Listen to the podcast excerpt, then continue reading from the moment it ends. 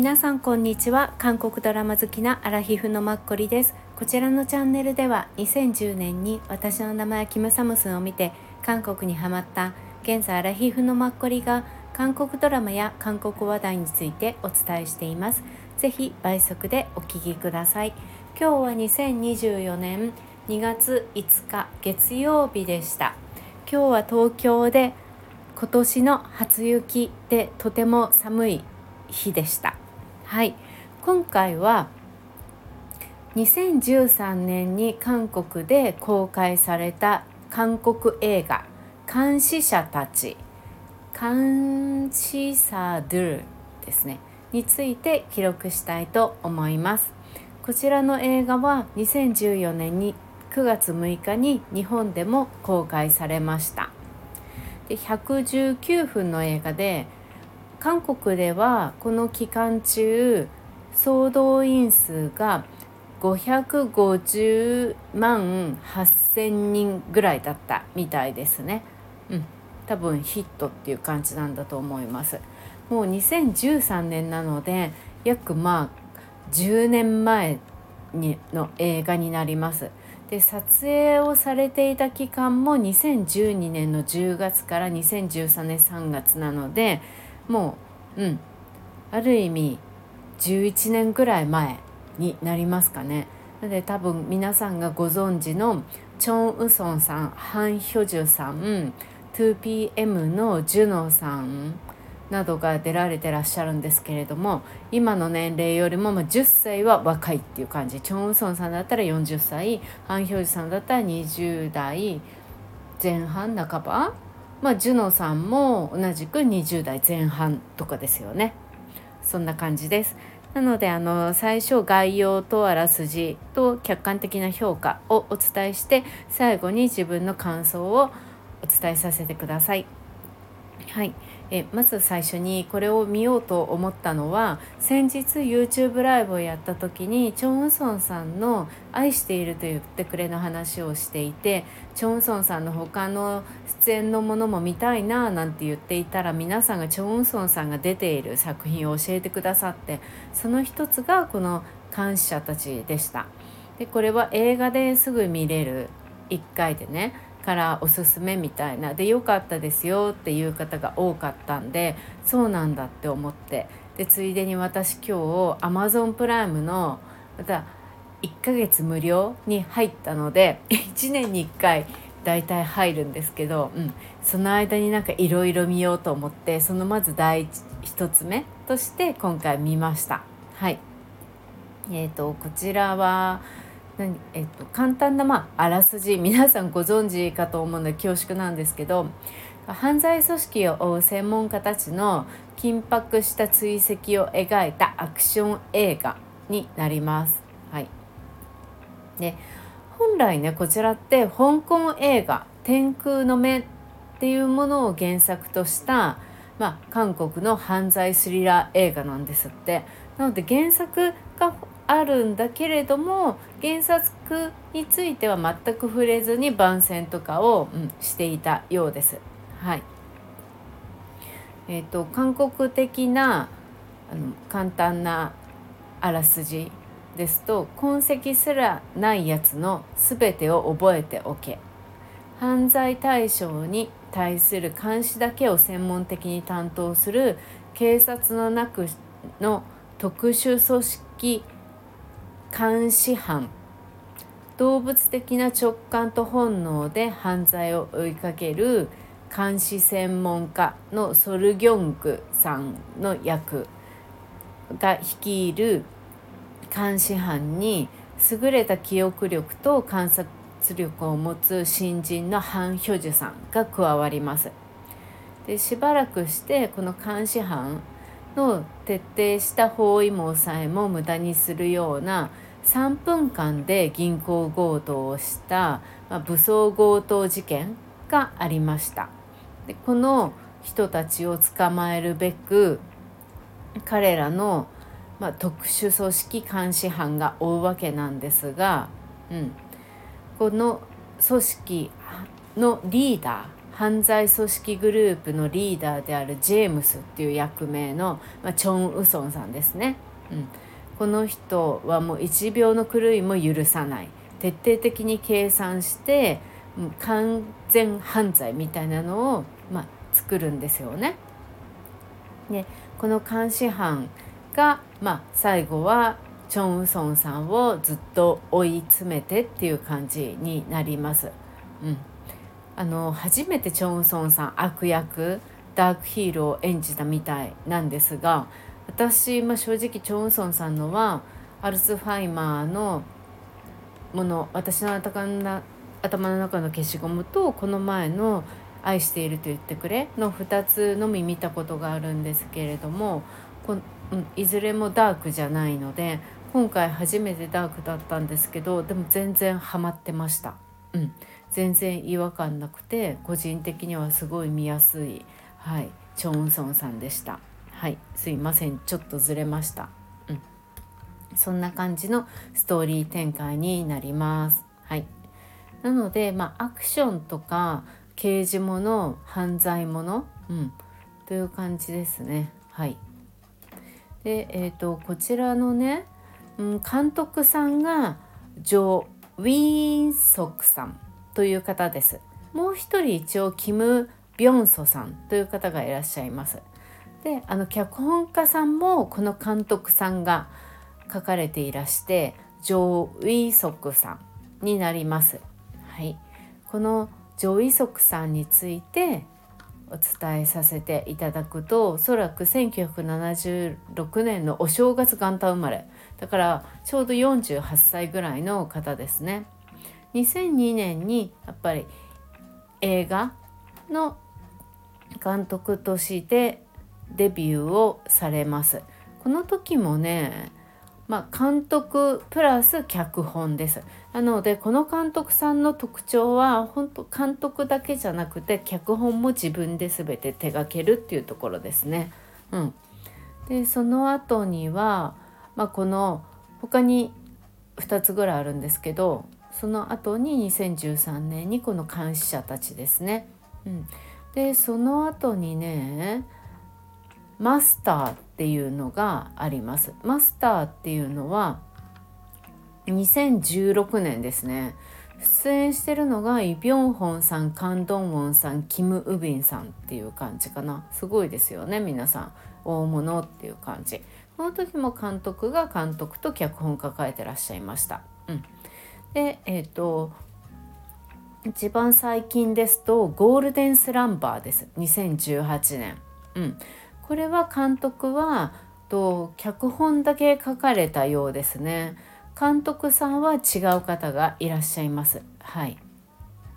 でこのゴールデンスランパー多分ねお分かりになる方も多いと思うんですけど日本で伊坂幸太郎さんが書かれた小説ですよねそれを多分韓国でリメイクしたっていう感じだと思います。はい。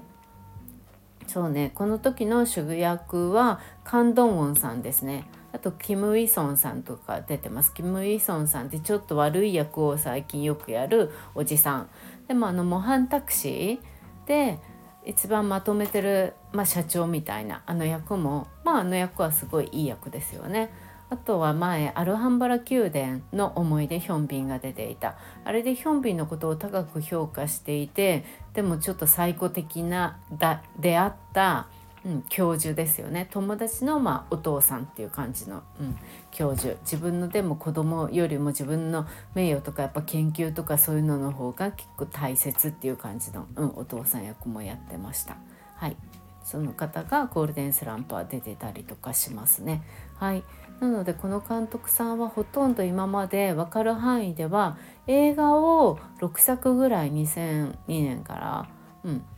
あの撮影と脚本されてらっしゃいます。でですねドラマなんですけど一つだけ分かるところではされていてこれも監督と脚本両方されてらっしゃるんです。ででもやっぱりこれがね初めてのドラマの撮影だったみたいですよ。うん、それがつい最近2023年昨年なんです。うん、あのネットフリックスだとで日本だと放送されている配達人週末の救世主」っていうタイトルですね。うん、鉄壁さっていう韓国だとねタイトルになってるの。韓国でもネットフリックスオリジナルですね。はい。これの主役はキム・ウビンさんです。はい、うん、だからねこの監督がはい書かれたでしょうねああの一応原作は、まあ、鉄壁さっていうものがあるっていう感じなんですけど脚本と監督をされたっていう感じですよね。そう私このキム・ウビンさん結構好きだから1話の最初だけだよなほんと見たんですけど結構なんかね異次元っていう感じ。うんあのご覧になった方はねお分かりになるかと思うんですけど砂漠みたいなところで軍隊の、うん、なんかトラックみたいなのに乗って酸素マスクをしてもう今の時代と全然違う時代を描いてる。で今ちょっとあのあらすじを見たら大気汚染がひどくなった、まあ、人間界に生き残ってるっていう感じの舞台みたいでねそうだから今現在の人類が生きてる舞台とは全然違う雰囲気でしたね。最初ちょっとそれにね馴染まなくてすぐやめちゃったんですけど私。はい。でもソン・スンホンさんとかも出てらっしゃいます。はい。そういうのを抱えてらっしゃる、うん、監督さんです。はい。でえーと他にはですねうんお伝えしたいことがえっ、とですねまああの評価的な部分なんですけど客観的にねもう10年前なので皆さんの評価が出てるんですけどいろんな。あの俳優さんたちの演技は好評。でさっきお伝えしたようにチョン・ウソンさんは、まあ、初めて悪役にキャスティングされていてでハン・ヒョジュさんがこの映画でね第34回清流映画映画賞の主演女優賞を受賞されてます。他にも3つぐらいヒョジュさんうん、賞を取られてらっしゃって多分清流って青い竜って書くので多分6月ぐらいにね毎年映画祭やってるんじゃないかなって映画賞受賞される会をやってるんじゃないかなって記憶的には思うんですけど、うん、もう今のハン・ヒョジさんのイメージと全然ねやっぱ若いまだボーイッシュだったりして顔は可愛いんだけどそうそういう役をね気楽にパーカー着て髪の毛ちょっとボブで若干ちょっとなんかボサっていう風にまあ、アレンジしてる。でリュックを背負ってみたいな。はい。すごい役に合ったね。うんかわいかわいい。なんかボーイッシュの少年っぽいんだけど顔はもともとかわいいからうんすごいかわいい感じです。はい。そうですね。うん。であとこちらのまあ映画はロマンスとか全然ないんですよ。うん、それがねすごく多分ね良かったみたい、うん、だからこう 韓国のまドラマとか映画とかで持病とされてるような無理な恋愛っていうのものが全くなくてこの監視者たちっていう監視する人の、ま専門的な部分ですよねだけに、ま描写を集中したことが良かったっていう、はい。しかしながらまあ何人かまキャラクターがね出てくるんですけれどもそういう人たちの出演がどうしてもあの事件を追ってチョン・ウソンさんを捕まえるっていうのが大きいね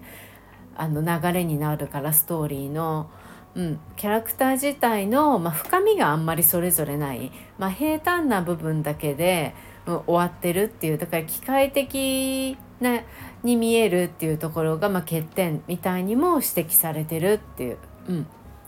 そういうコメントもありました。はい、であと、まあ、すいません。ご覧になった方だったら分かる話に若干なっちゃうんですけど一番最後ラストのところで、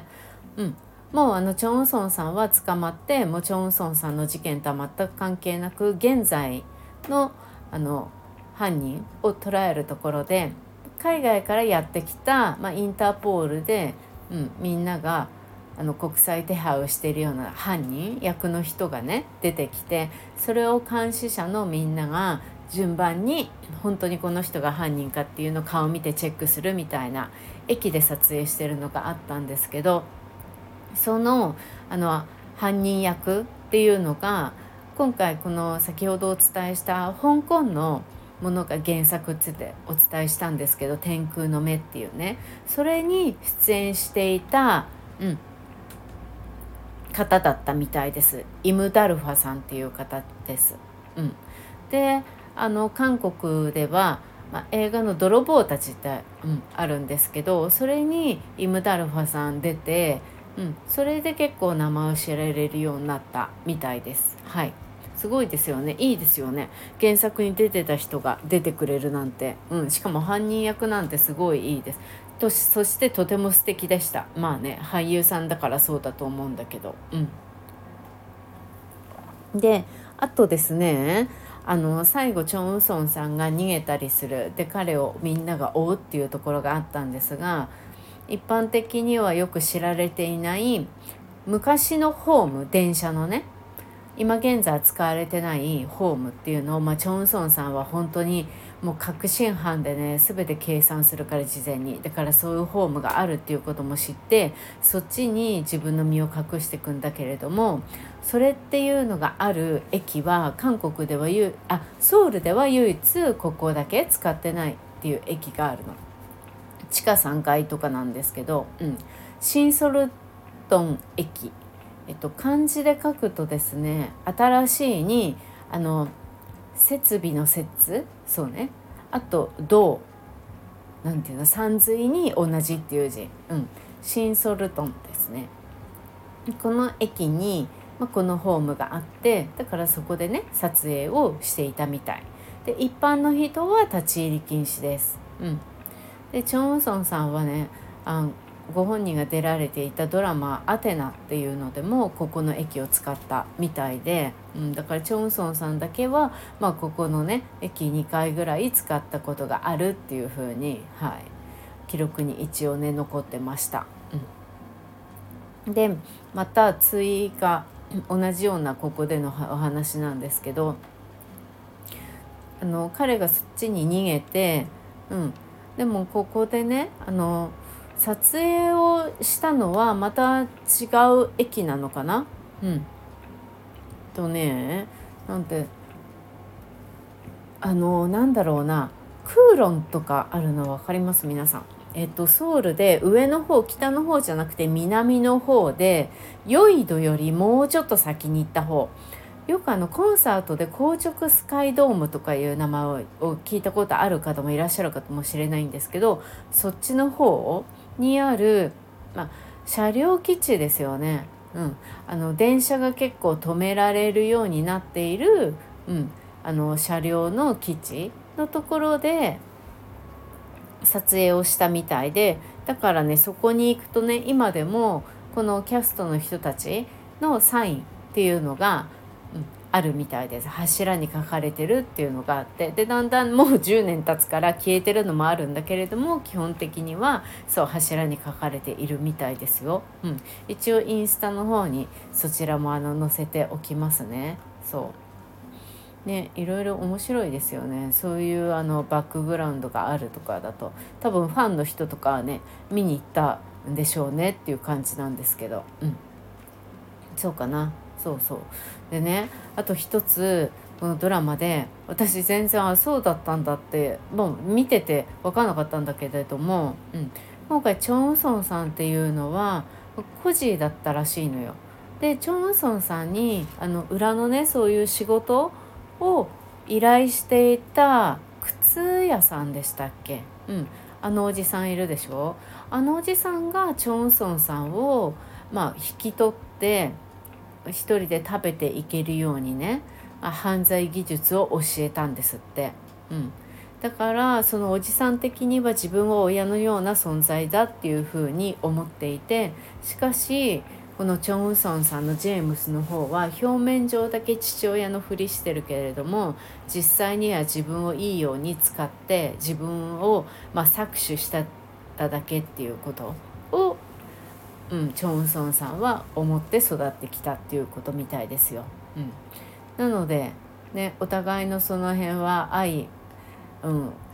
まあ、入れることはなく、うん、最終的にああいう結果になったっていう感じみたいです。はいそうですねそんな感じです分かる範囲だと。はい、でなんか私思ってちょっと感想をお伝えさせていただくと、うん、まああの3つあってね芸歴が長いとねいろんな多様な役を見れるっていうので2つ目がハン・ヒョジュさんの演技で3つ目が、まあ、緩いシリアスなストーリーであったっていうことです。うん、1つ目から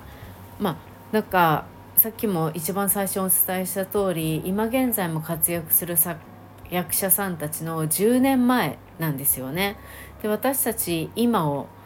彼らの活躍を見てるでしょチョン・ウソンさんだったらあの愛してると言ってくれたしハン・ヒョージさんで直近だと皆さんご覧になったのってムービング見られてる方多いと思うしイ・ジュノさんとかはもう赤い袖先なのかなジュノさんの一番直近で人気だったものとかって。うん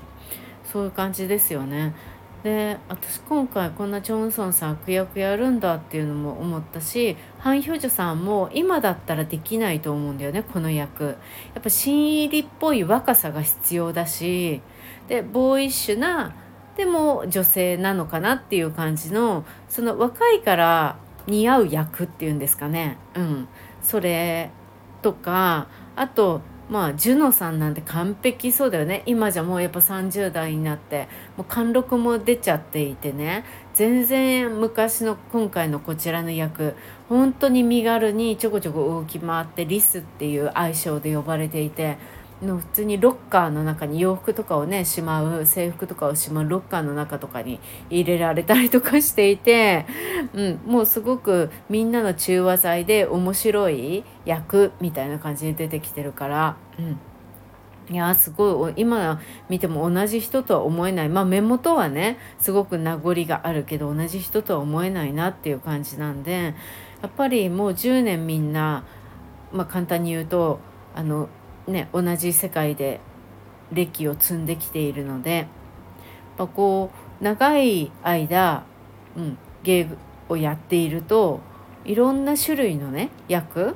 を受けられてでこっちもそれをいろんなその人の種類の役多様な、うん、全く違うような役とかを演技を見ることができるんだなっていうのをなんかすごい実感したんですよね。うん、プラスさっきちょっとハン・ヒョジュさんがまあね若い時だからより一層できた役だって思ったんですけどやっぱりそのね長くこの役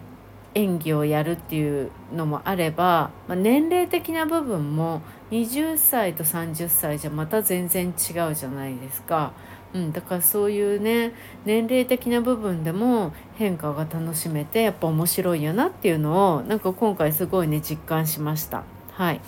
で次ハン・ヒョジュさんの演技なんですがなんかね初々しくて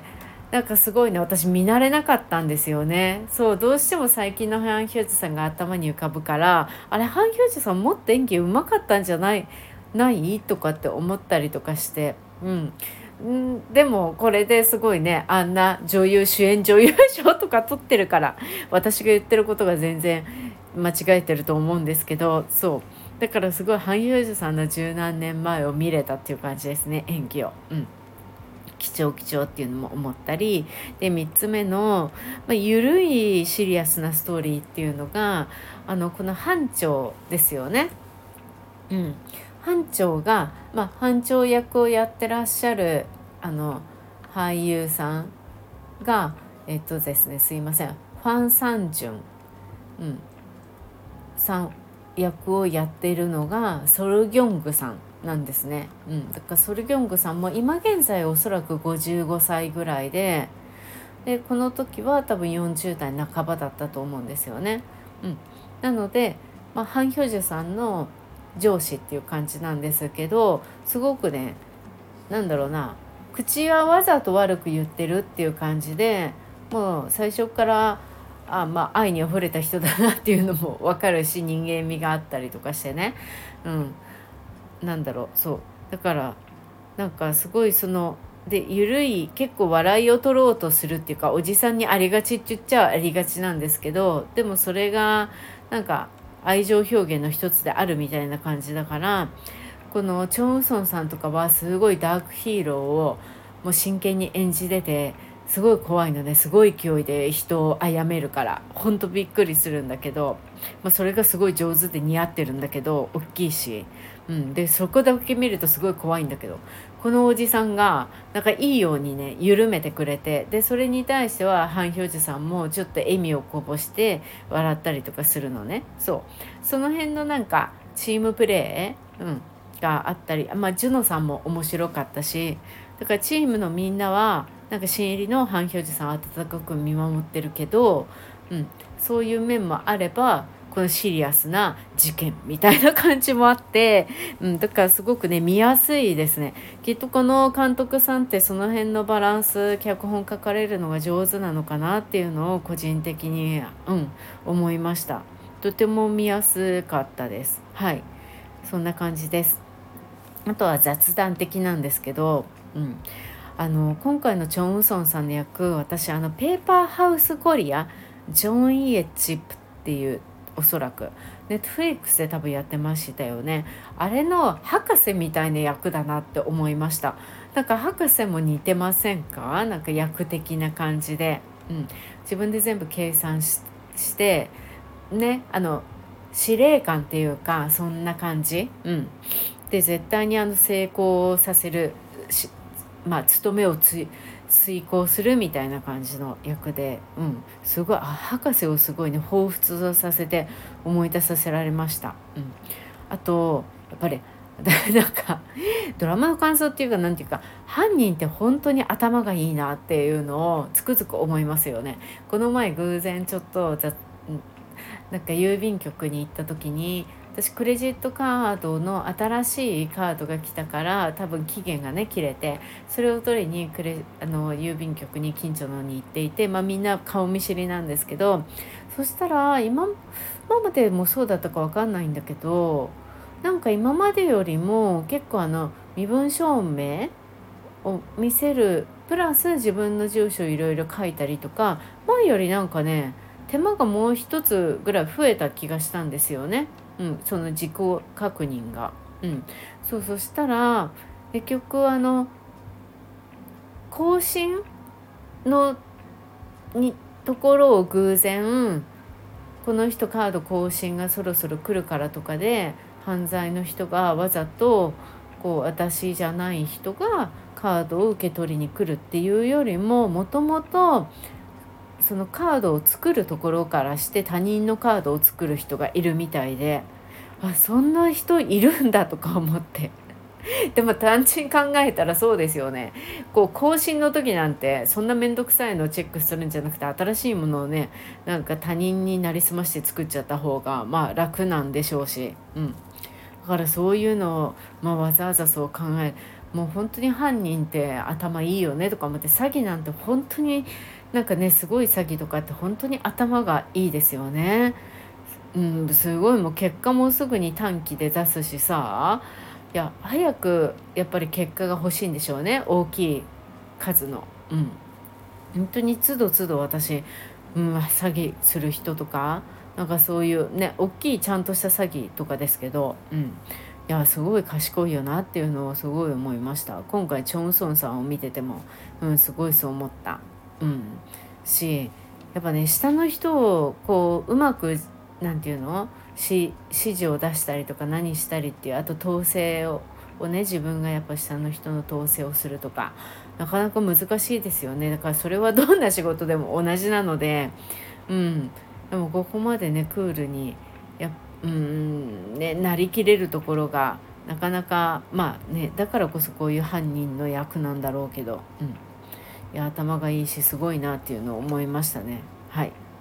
そんな感じかな。以上です。はい。皆さんご覧になった方いかがでしたか？なんと私ねあこっから雑談です。あの見始めてあとかなんかね偶然見て見てたんです。昔もう何年か前に。でもさしてねそんなにその時は流し見程度で記憶にあんまり残ってなかったんですよね。うん、多分ハイヒューズさんが出てるから見ようって思って見たんだと思うんです。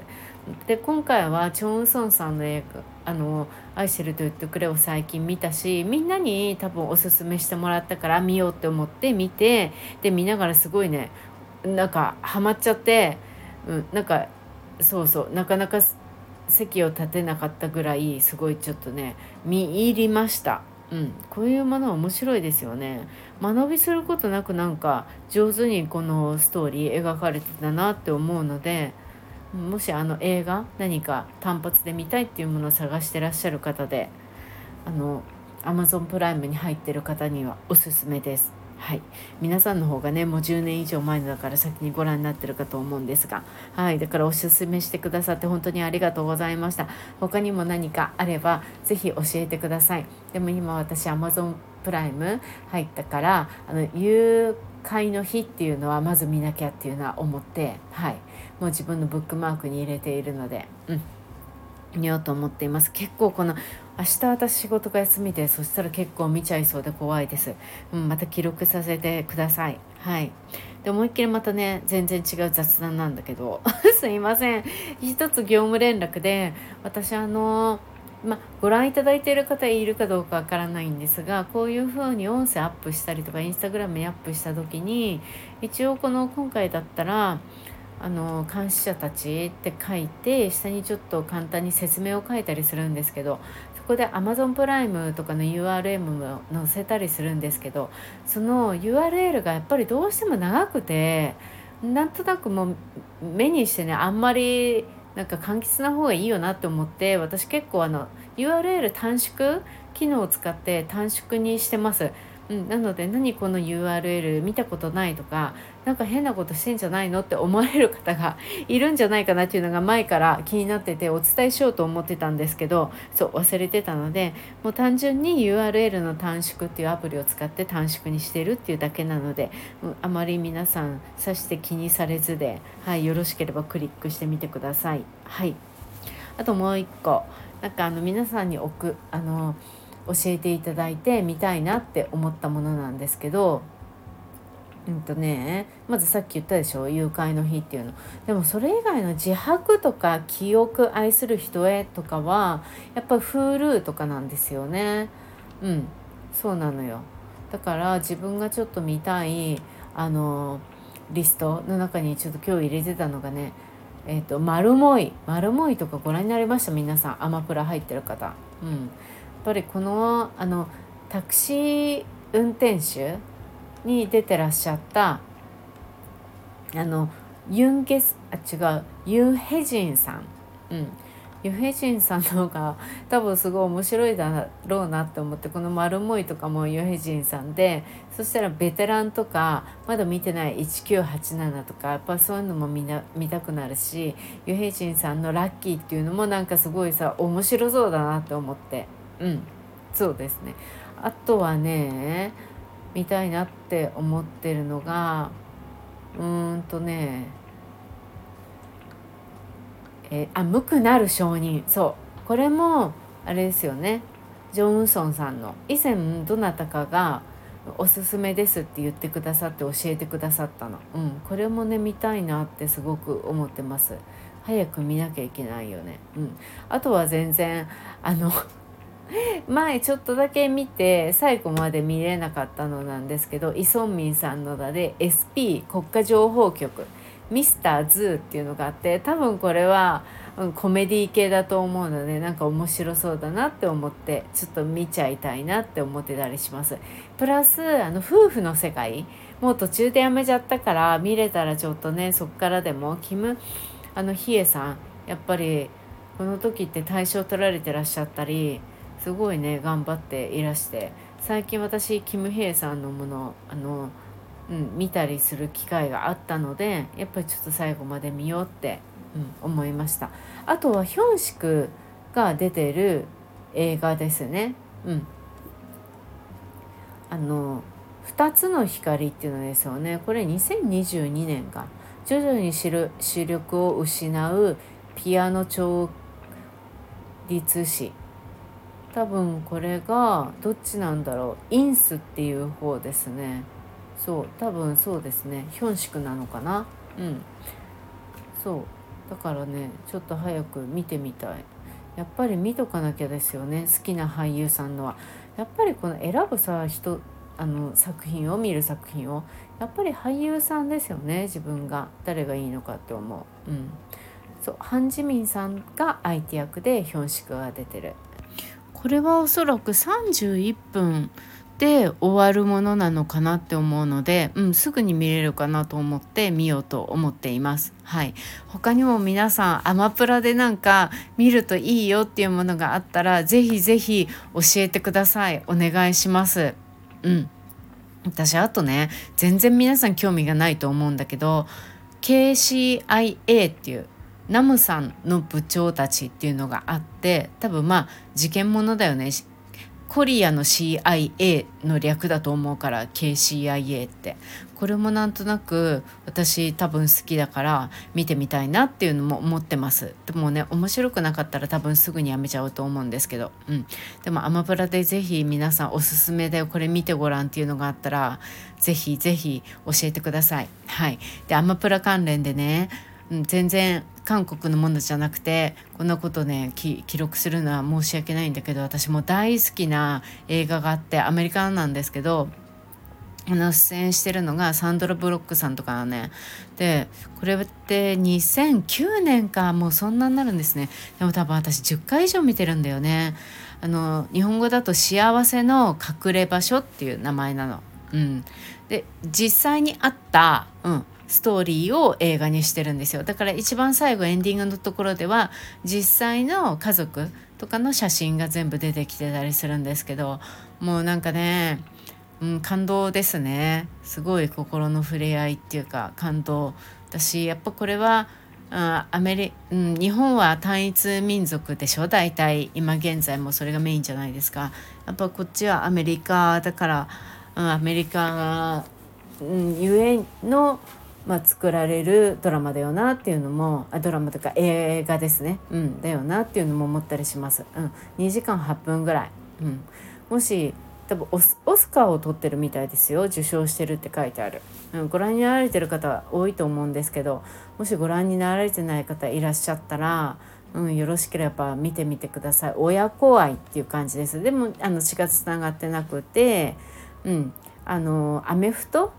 でその息子の方はデビューしてプロになるっていう感じなんですけど、うん、すごくねなんか人として生き生きてる意味を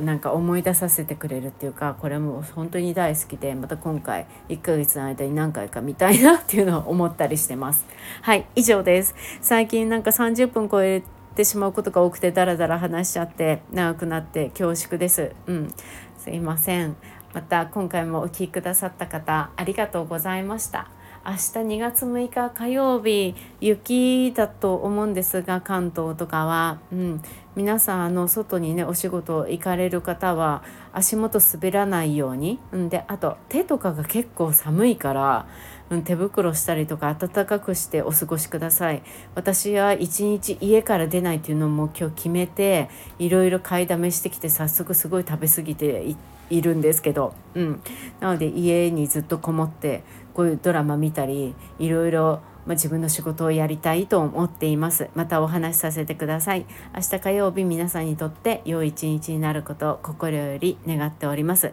今回もありがとうございました。次回もよろしくお願いします。